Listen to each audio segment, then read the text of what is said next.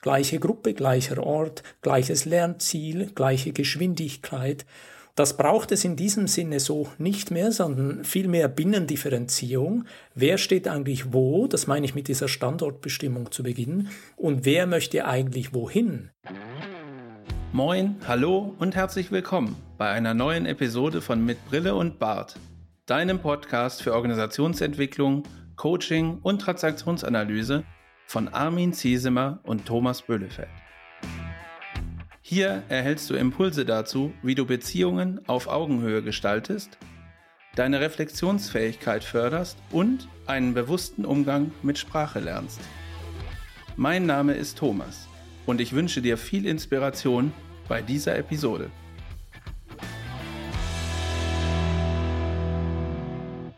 Moin und hallo zusammen. Herzlich willkommen zur Folge 27 unseres Podcasts mit Brille und Bart.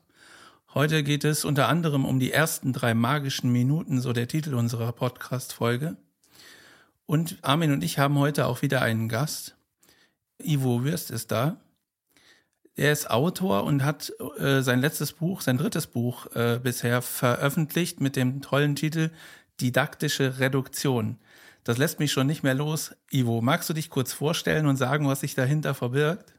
Ja, das mache ich sehr gerne. Danke, Thomas. Danke, Armin, für die Einladung. Didaktische Reduktion, das ist ja die Fähigkeit der Stofffülle zu begegnen und Komplexität zu bearbeiten. Ich selber vom Hintergrund bin Übersetzer, Dolmetscher, Spanisch-Englisch, habe viele Jahre in Lateinamerika, Schwerpunkt Karibik gearbeitet und bin seit etwa 20 Jahren in der Erwachsenenbildung im Training unterwegs. Ja, toll. Du sagst, drittes Buch, drittes Buch, Thomas, das ist auch schon eingeleitet. Und ich, ich bin ja wirklich fasziniert, Ivo.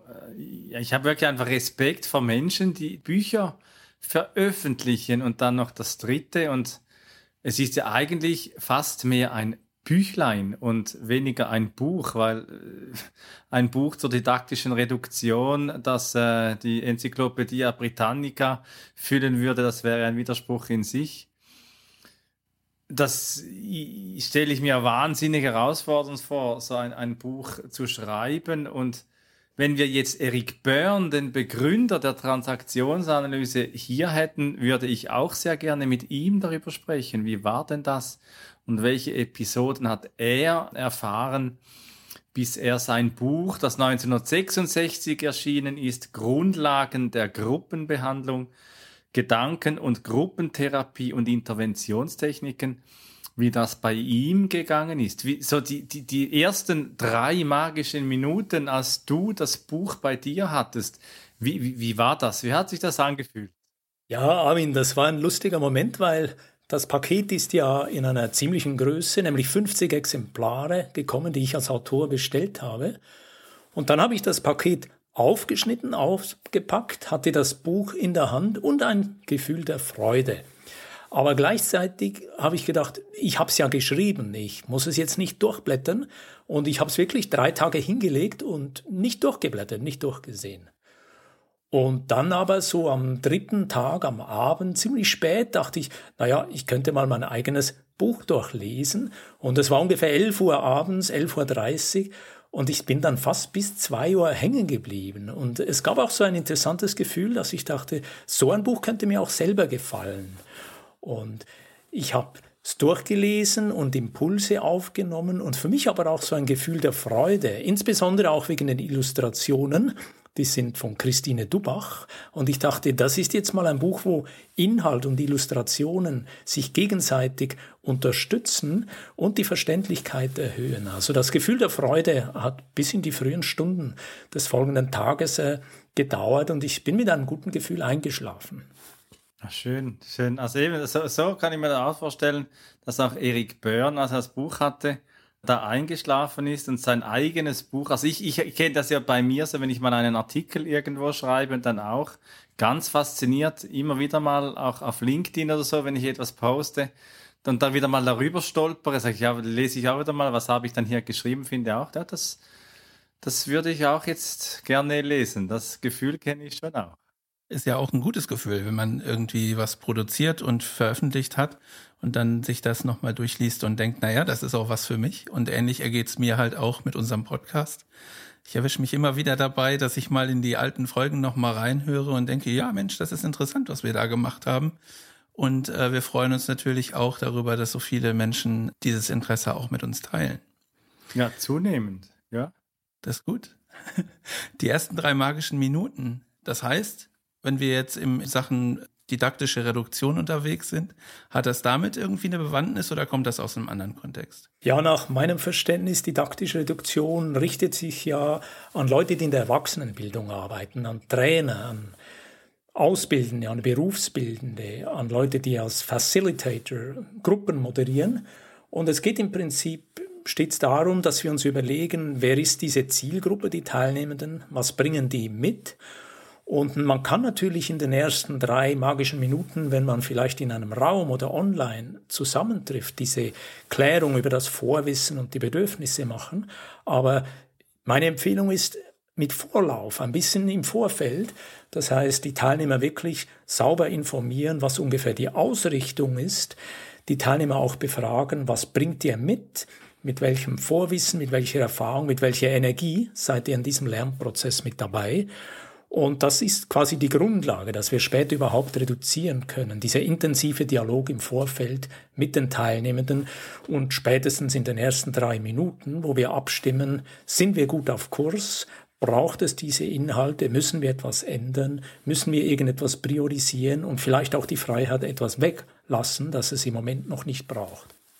Das, äh, wir haben ja das in diesem Buch von Erik Börn, das wir so ein bisschen parallel auch mitlaufen lassen, Börn hat hier ein Kapitel, das heißt den Boden bereiten. Und das, was du jetzt so gesagt hast, das fällt ja so in, in dieses Thema, den Boden bereiten, so, so mit hinein. Börn schreibt dann da, Zitat, der Therapeut, der meint das ja sehr therapeutisch, sollte sich der angestrebten Ziele bewusst sein und sie möglichst auch seinen Patienten vermitteln, soweit dies vonnöten ist. Also, das ist das, was ja du gerade auch beschreibst und die Teilnehmenden dann auch bereits vorbereiten und keine, also ich mag mich erinnern, für mich war früher, war so Unterricht, war immer so eine, eine Blackbox, was da kommt.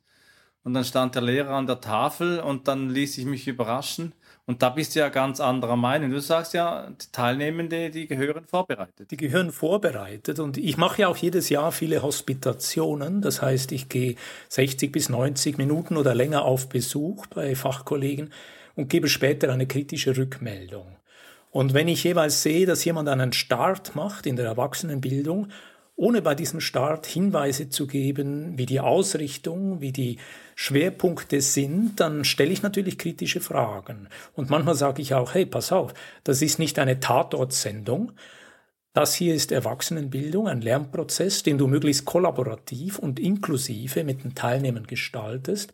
Und vielleicht eine Umfrage über Mentimeter oder eine Umfrage mit SurveyMonkey, all diesen neueren Instrumenten, wo wir zwei, drei Wochen im Vorfeld eine Serie von Fragen an die Teilnehmer richten können, diese Fragen auswerten und dann bitte auch das Ergebnis zu Beginn kurz aufzeichnen, dass wir sagen, danke für die Teilnahme, das sind die Ergebnisse und die eigene Position dazu festlegen. Wo werden Schwerpunkte gebildet?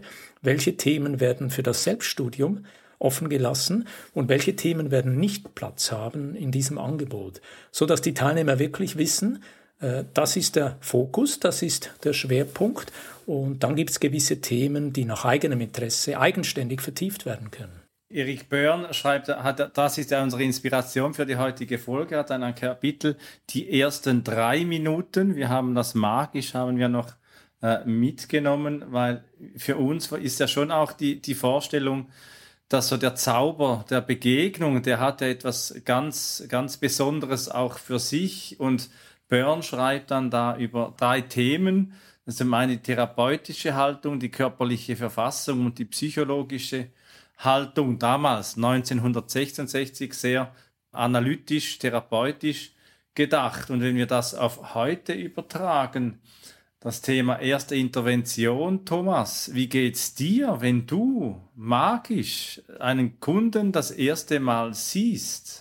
Also es lässt sich ja gut vergleichen. Ne? In Organisationen, wenn wir in Veränderungsprozessen unterwegs sind äh, und haben unseren ersten Kontakt, natürlich geht es darum, erstmal äh, den Boden zu bereiten und zu äh, gemeinsam zu erörtern, wo soll die Reise denn hingehen, was ist eigentlich das Ziel was soll erreicht werden. Und da geht es natürlich darum, eine gemeinsame Sicht darauf zu haben und sich dessen auch bewusst zu werden. Und manchmal ist es da eben auch total gut zur Aktivierung von äh, Veränderungen, äh, so Interventionen zu setzen und äh, vielleicht auch quere Fragen oder so zu stellen. Also Fragen, die jetzt nicht im ersten Moment erwartet werden oder ähm, zu sagen, ja, also wie sieht's denn bei euch aus? Habt ihr äh, noch nie irgendwie über was anderes nachgedacht? So, also nochmal zu provozieren, dass vielleicht nochmal die ein oder andere Diskussion entsteht. Das ist schon, schon wichtig, um, um Aktivität zu haben, um Fokus herzustellen und dann auch äh, gemeinsam in die äh, Veränderung zu starten. Also Björn schreibt in diesem Kapitel, äh, Zitat, er, der Therapeut, kann sich etwa zum Ziel setzen, jede Woche etwas Neues zu lernen. Und jetzt, Ivo, es tut mir leid, aber kein bloßes Bücherwissen und auch keine neuen Einfälle zur Deutungspraxis, sondern allgemeinere Kenntnis, die seine Wahrnehmungsfähigkeit fördern. Wie passt das bei dir in deine Welt hinein? Ja, das kann ich natürlich unterschreiben. Zu Beginn geht es ja um das Thema Vertrauen. Die Teilnehmenden sollen eine einladende Situation erleben und sie sollen spüren, dass wir als Gruppe, als Gemeinschaft an einem Thema arbeiten. Und es soll auch in Ordnung sein, dass die einzelnen Teilnehmer vielleicht mit unterschiedlichen Flughöhen eintreffen, mit unterschiedlichem Vorwissen, vielleicht auch mit unterschiedlicher Leistungsbereitschaft. Aber dann in diesem Austauschprozess voneinander, miteinander profitieren sollen und dann vielleicht auch individuelle Lernziele anstreben. Ich sage manchmal, früher war so die 5 Gs, gleiche Gruppe, gleicher Ort, gleiches Lernziel, gleiche Geschwindigkeit. Und das braucht es in diesem Sinne so nicht mehr, sondern vielmehr Binnendifferenzierung. Wer steht eigentlich wo? Das meine ich mit dieser Standortbestimmung zu Beginn. Und wer möchte eigentlich wohin? Und das muss manchmal auch nicht der gleiche Ort sein, wo sich die Fachperson, die Lehrperson befindet. Sehr oft bringt die eine Expertise und Erfahrung mit. Es geht tatsächlich darum, dass die einzelnen Teilnehmer von Betroffenen zu Beteiligten werden, Beteiligten am Lernprozess und ihre Beiträge, auch ihre Fragen oder ihre, ihre Herausforderung in die Gruppe tragen und zu diesem gemeinsamen Lernergebnis beitragen können. Ja, und das passt ja auch zu dem, was du eben erzählt äh, hattest, schon also kein reines Bücherwissen. Du gehst ja auch äh, in die Organisation dazu so Trainings hin und hospitierst. Und äh, das funktioniert ja nur in Verbindung mit Praxis. Und ich, ich glaube, da entfaltet das auch dann erst die richtige Wirkung, äh, weil wenn die Menschen das lesen, ist das eine Sache. Wenn sie es anwenden, ist natürlich viel wichtiger. Also was Björn, was Björn hier noch schreibt, das finde ich noch einen spannenden Satz gerade hier, ist so, wenn er, der Therapeut, Zitat, seine Gruppen gerade so führt wie im vergangenen Jahr, hat er offensichtlich nichts dazugelernt und ist ein bloßer Techniker. Ja, ja, das kann ich nachvollziehen, wie er das darstellt, dieses äh, Abspulen, Abspielen. Aber ich denke, das merken die Teilnehmenden, das merken die Studierenden. Und das ist es eben auch, was den neuen Generationen missfällt. Sie wollen merken, dass die Lehrperson mit ihnen in einen Dialog auf Augenhöhe tritt und dass eben die Lehrperson viel mehr Begleiter in einem Lernprozess, Unterstützer in einem Lernprozess Prozess ist. In meinem neuen Buch, dieses Mini-Handbuch Didaktische Reduktion, habe ich diesen Gedanken auch aufgegriffen, vor allem im Schlusskapitel, wo ich sage, auf in eine reduktive Zukunft, wo ich sage, schafft den Freitag, befreit ihn vom Druck der Programme und der Pläne und ermöglicht dort im Sinne von einem Makerspace eine Art Spielfläche oder eine Art Laboratorium, wo die Teilnehmenden selber sagen, in diesen Stunden will ich an meinen Themen, an meinen Herausforderungen arbeiten. Und die Rolle der Lehrperson ist dort eher eine unterstützende, vielleicht sogar können wir sagen dienende Funktion, aber die Protagonisten und die Ausprobierenden sind im Wesentlichen die Schüler, die Lernenden, die Teilnehmenden, die dort an ihren Themen arbeiten. Auf in eine reduktive Zukunft, das äh, würde ich unterschreiben. Also was mir so einfällt, wenn du sagst, so etwas äh ja, etwas Dienendes, dann fällt mir so die Sage von Prometheus ein. Prometheus war ja der, der bei den, äh, in der griechischen Mythologie zu den Göttern ging, das Feuer stahl von ihnen und es den Menschen ge gebracht hat. So ein Mittler, ein Mittler von etwas ne Lebensnotwendigen, das den Menschen dann auch belebt.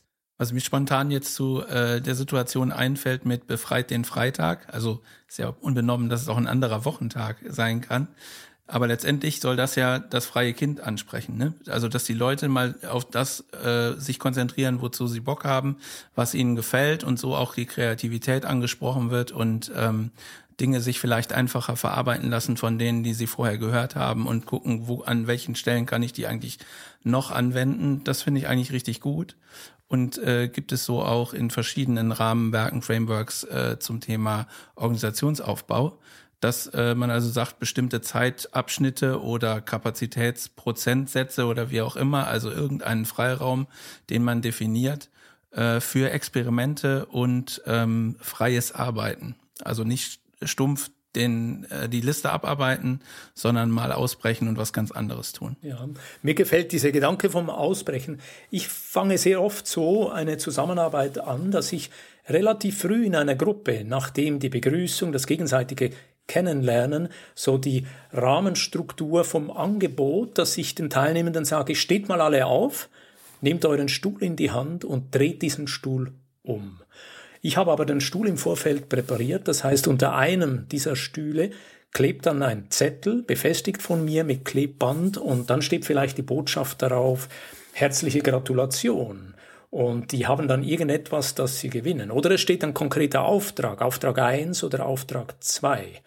Und indem ich die Teilnehmer dazu einlade, aufzustehen, den Stuhl umzudrehen, geht es mir auch darum, dass sie diesen Perspektivenwechsel, man muss nicht immer sitzen und zuhören und aufschreiben, man kann mal aufstehen, man kann sich bewegen, man kann mit einer Überraschung irgendeinen Impuls in die Gruppe tragen. Im Prinzip ist der Gedanke, diese Lebendigkeit, die ja draußen zu beobachten ist, diese Lebendigkeit in die Kursräume hineinzutragen, frühzeitig solche Momente zu schaffen und diese Lernerfahrungen zu einem viel lebendigeren und viel mehr auf Austausch ausgerichteten Prozess zu machen. Also das ist ja das Bild, das alte Bild von diesem äh, monologischen Unterricht, das wir ja alle in unserer Generation auch noch kennen und mehr oder minder genossen haben. Und jetzt haben wir in unserem Podcast mit Brille und Bart legen wir immer sehr viel Wert auch darauf, äh, das Thema auf Augenhöhe zu betonen. Wie kommen wir in Organisationen dazu, auf Augenhöhe zu miteinander umzugehen, das, die gemeinsame Realität miteinander zu gestalten. Und da hast du, Ivo, in unserem Vorgespräch ein wunderbares Beispiel erlebt, ganz selbst äh, in einem Vortrag von Gerald Hüther. Ja, das war in Berlin in der Freien Universität. Der ganze Saal, das Auditorium Maximum war gefüllt. Da waren irgendwie 400, 500 Personen und Gerald Hüther auf der Bühne und der Ton hat einfach nicht richtig funktioniert. Und Gerald Hüther hat zwei, drei Anläufe gemacht. Der Ton war immer noch schrecklich. Und irgendwann ist er ganz ruhig hingesessen und hat gesagt, kommen Sie, so viele Leute hier in diesem Raum, Jetzt schauen wir für eine richtig gute Lösung. Und dann sind aus dem Publikum irgendwelche technisch verständige Leute auf die Bühne gestiegen. Es hat drei, vier Minuten gedauert, einen Test, einen zweiten Test und in der Minute fünf ist der Ton gut gelaufen. Und anschließend hat er sein Referat begonnen und durchgeführt. Und dieses Einbeziehen, aber auch dieses Vertrauen, da gibt's Leute im Raum, die wissen, möglicherweise, wie wir zu einer Lösung kommen, dieses Einbeziehen, dieses Miteinander, das ist mir persönlich sehr wichtig. Und ist auch eine Grundvoraussetzung dafür, dass äh, solche Maßnahmen halt auch irgendwie Früchte tragen. Ne? Also aktivieren von Gruppen ist immer, also finde ich jedenfalls aus meiner Erfahrung heraus immer ein bisschen schwierig. Wenn es mir dann gelungen ist, dann ist natürlich viel schöner, weil wenn die Leute einmal in Aktion sind, also du sagst aufstehen, Stuhl umdrehen zum Beispiel, wenn die einmal in Aktion sind, dann äh, sind sie auch direkt irgendwie mit ihren Gedanken dabei und mit ihrem Handeln dabei und tragen im Prinzip die ganze Maßnahme mit. Ähm, und was auch immer wichtig ist, dann zwischenzeitlich mal äh, das ähnlich oder etwas Ähnliches zu tun, nämlich wenn die Menschen die ganze Zeit so konzentriert bei der Sache sind, dann braucht man halt zwischendurch einfach mal so ein bisschen Anreize, an was anderes zu denken, den Kopf für was anderes gebrauchen und den Weg frei zu machen für neue Gedanken. Ja. Thomas, ich habe inzwischen auch so gelernt, wenn ich bei Gruppenaufträge einen Auftrag in die Gruppe trage, dass ich äh, sehr gerne die Teilnehmenden auffordere und sage, schauen Sie sich einen Moment um, nehmen Sie Augenkontakt, Funkkontakt auf und vielleicht gibt es in dieser Gruppe jemanden, mit dem Sie heute noch nichts zu tun hatten oder vielleicht sogar jemand, wo Sie sagen, du bist ein bisschen eine Herausforderung für mich. Und das sage ich exakt so im Training und dann sage ich, suchen Sie sich die Person Ihrer Herausforderung. Sie zwei sind die richtigen für die nächste Übung, die Sie zu zweit umsetzen. Und die Gruppen reagieren praktisch immer mit Heiterkeit. Und ich beobachte, dass sie wirklich aufeinander zugehen und sich scherzhaft sagen, ich fühle mich von dir herausgefordert. Und die andere Person sagt, und du mich auch. Und das sind wunderbare Begegnungen, weil das wahrscheinlich zwei Personen sind, die sich am ganzen Seminartag immer aus dem Weg gegangen wären. Aber mit dieser Aufforderung begegnen sie sich, arbeiten zusammen und das gibt eine ganz andere Energie in die Gruppe. Ja, und du, Ivo, als, als Trainer, so habe ich dich erlebt, so haben wir uns ja kennengelernt einmal an einer äh, Weiterbildung bei einer äh, Bildungsinstitution hier in der Schweiz.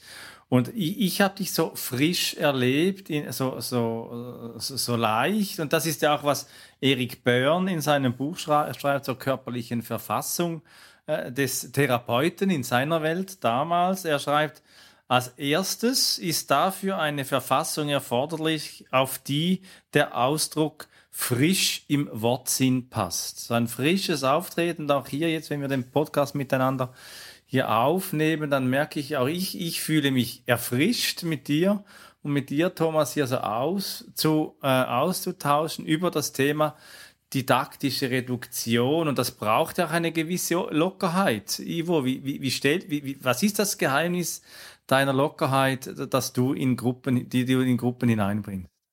Ich denke, ein wichtiges Stichwort, Armin, ist hier der Zugang zu Humor.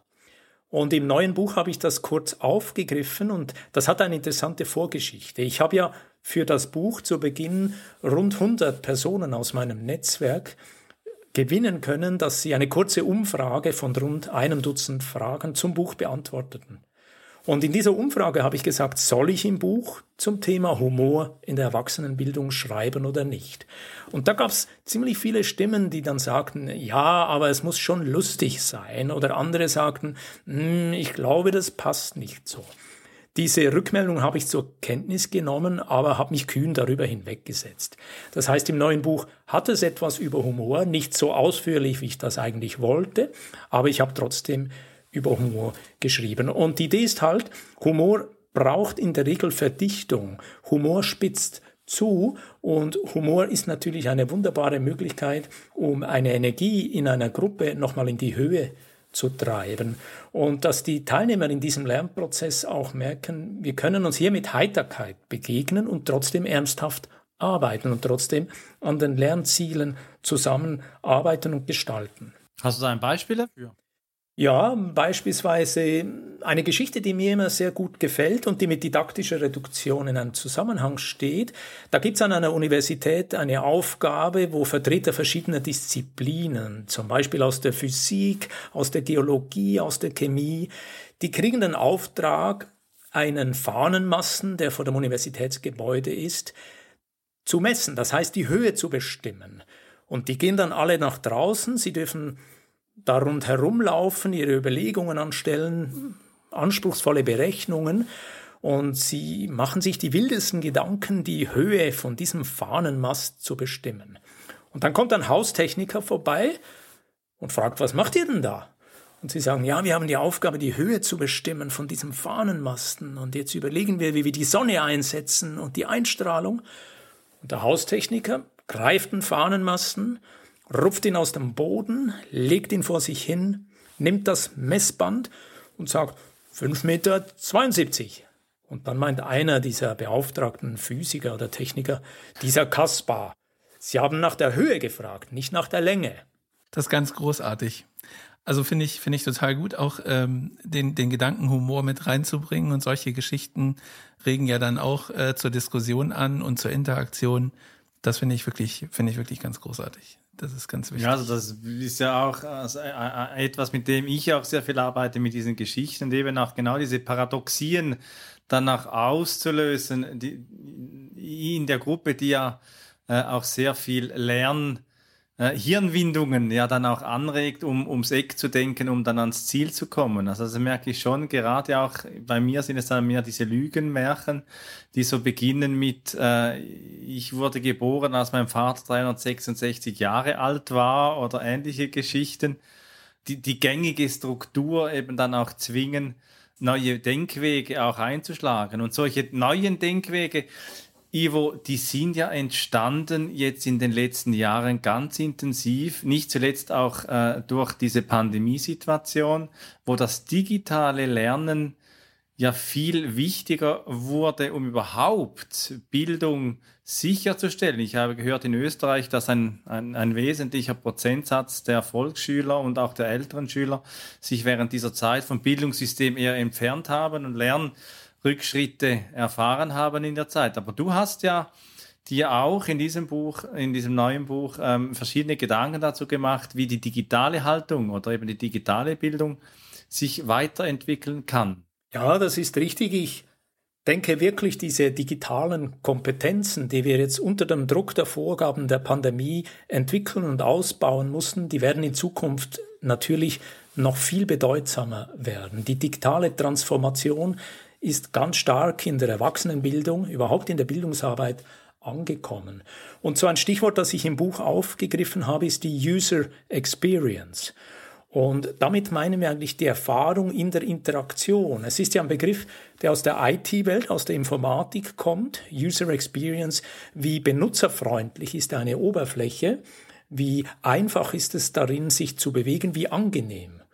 Und ich habe jetzt beispielsweise gerade letzte Woche einen Workshop für Dozierende an einer Bildungsinstitution. Und dort haben wir mal so eine Customer Journey, eine Kundenreise aufgezeichnet und uns überlegt, wo sind die sogenannten Touchpoints, diese Berührungspunkte von der Ausschreibung, Anmeldung, Information, diese Befragung zwei Wochen vor dem ersten Bildungstermin, die Begrüßung dann, vielleicht wenn es vor Ort oder online ist, und selbst die Nachbetreuung, wenn ein Bildungsanlass formell fertig ist, aber vielleicht noch drei Wochen, fünf Wochen später der Austausch weitergeht.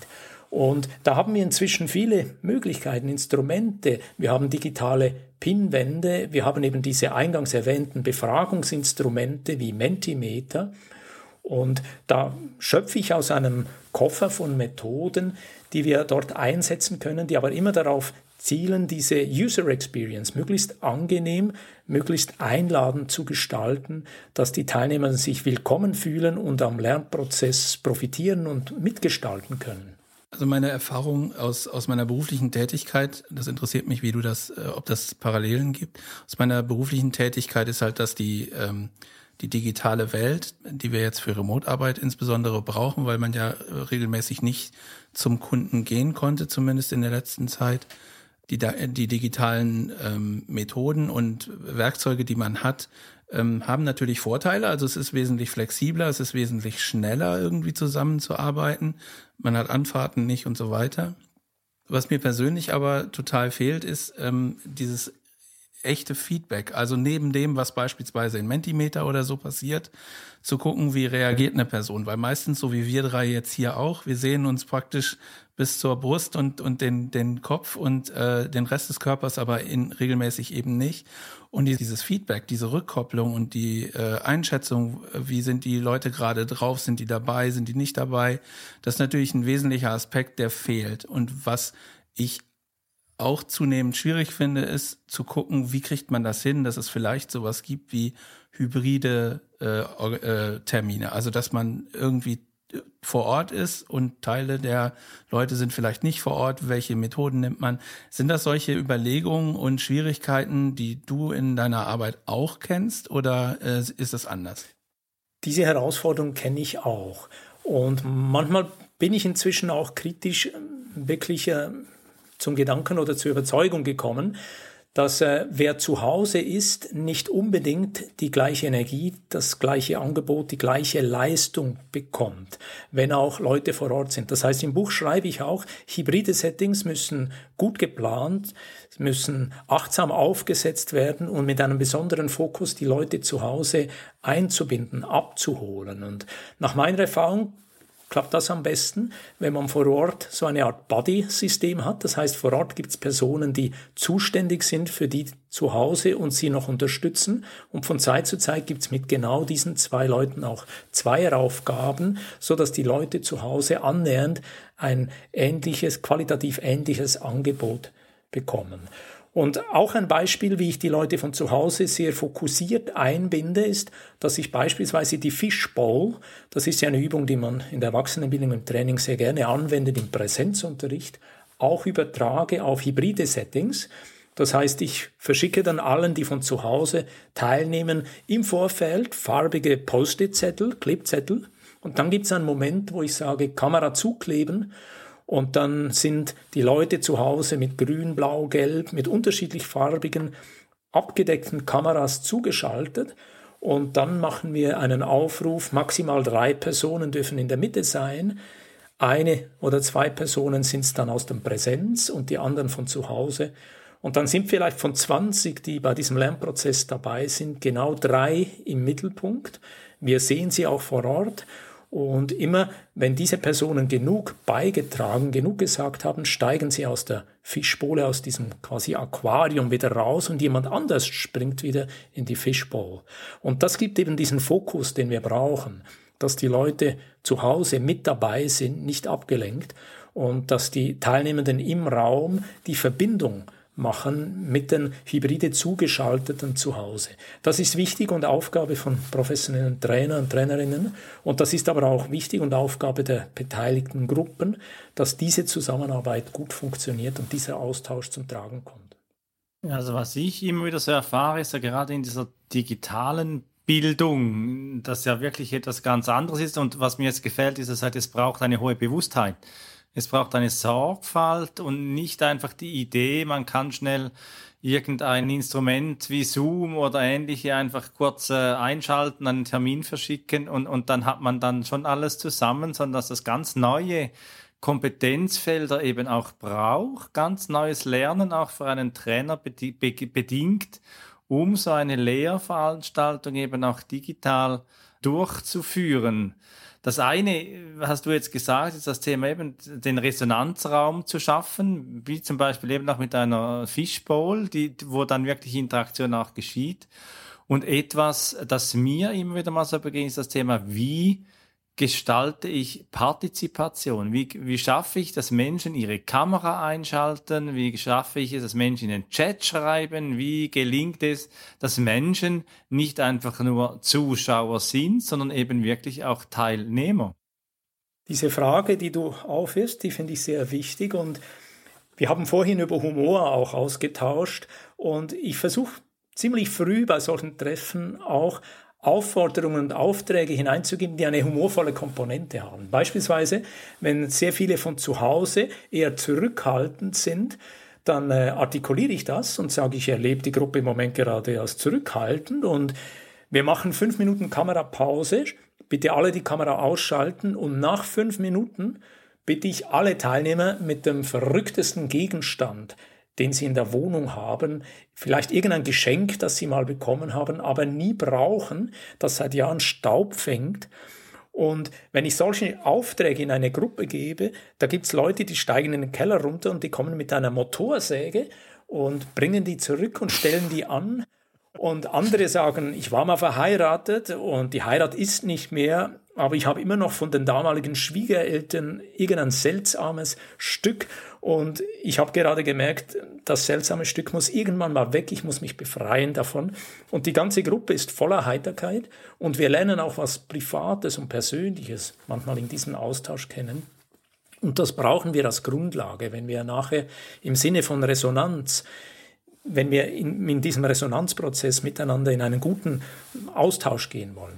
Das ist schön, wie du beschreibst, unsere Geschichten, unsere persönlichen Geschichten auch zu teilen das stiftet ja auch Beziehung in dieser digitalen Welt und schafft eine neue Form des, des sozialen Miteinanders. Und da legen wir, Thomas, bei mit Brille und Bart ja auch einen großen Wert darauf, dass wir eben nicht nur in Organisationen, in lebendigen Organisationen, sondern eben auch in virtuellen Organisationen eben dieselbe Form oder eine neue Form von Lebendigkeit eben auch entstehen lassen können. Und dafür arbeiten wir. Äh, dafür produzieren wir auch diesen Podcast und deswegen sind solche Beispiele, wie du es jetzt gebracht hast, Ivo, die sind wirklich für mich ein gehobener, ein gehobener Schatz, ein gehobener Goldschatz, um damit zu arbeiten in dieser digitalen Welt. Thomas, wenn wir zurückblicken jetzt auf diese halbe Stunde bereits wieder, was ist bei dir bei diesem Feuerwerk an Methoden und Haltungen hängen geblieben? Also bei mir ist auf jeden Fall hängen geblieben, weil es mit mir halt besonders äh, resoniert, das Thema Humor. Dass das wichtig ist, das nehme ich halt in, in meiner Arbeit auch immer wieder wahr, dass Humor da echt ähm, Blockaden einreißen kann und äh, dazu führt, dass die Leute einfach aktiver dabei sind und sich äh, mehr einbringen. Hm, was ich so generell interessant finde, ist, ähm, dass die einzelnen Stufen, die wir diskutiert haben, also Boden bereiten, die ersten drei äh, magischen Minuten, Intervention setzen, äh, dass das ja auch alles Themen sind, die wir einmal, sag ich mal, für solche Lehrveranstaltungen, wenn ich die mal so bezeichnen darf, also für irgendwelche Trainings nehmen müssen und dann sind sie halt zeitlich sehr komprimiert. Aber die lassen sich auch wunderbar übertragen auf das Thema Organisationsentwicklung. Also wenn ich in Organisationen reingehe, muss ich im Prinzip diese Stufen ja auch, ich muss auch einen Boden bereiten. Äh, ich muss auch Interventionen setzen, wenn ich, wenn ich merke, die Partizipation ist nicht da.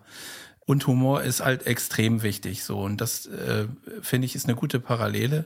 Dann ist es natürlich auf einen zeitlich etwas längeren äh, Zeitstrahl sozusagen angelegt. Ja, toll. Und wenn du, liebe Hörerinnen, lieber Hörer, mehr zu Ivo Würst äh, wissen möchtest, dann kannst du in den Show Notes äh, dich weiter informieren und du findest unter www.education-minds.com, das ist die Homepage von Ivo Würst, kannst du dich direkt informieren und Ivo, das Schlusswort gehört wie immer unseren Gästen. Was bleibt dir noch so zu sagen? Ja, in der Bildungsarbeit, in der Erwachsenenbildung freue ich mich, wenn immer mehr Menschen auch sagen, Mut zur Lücke, was ist wirklich wesentlich.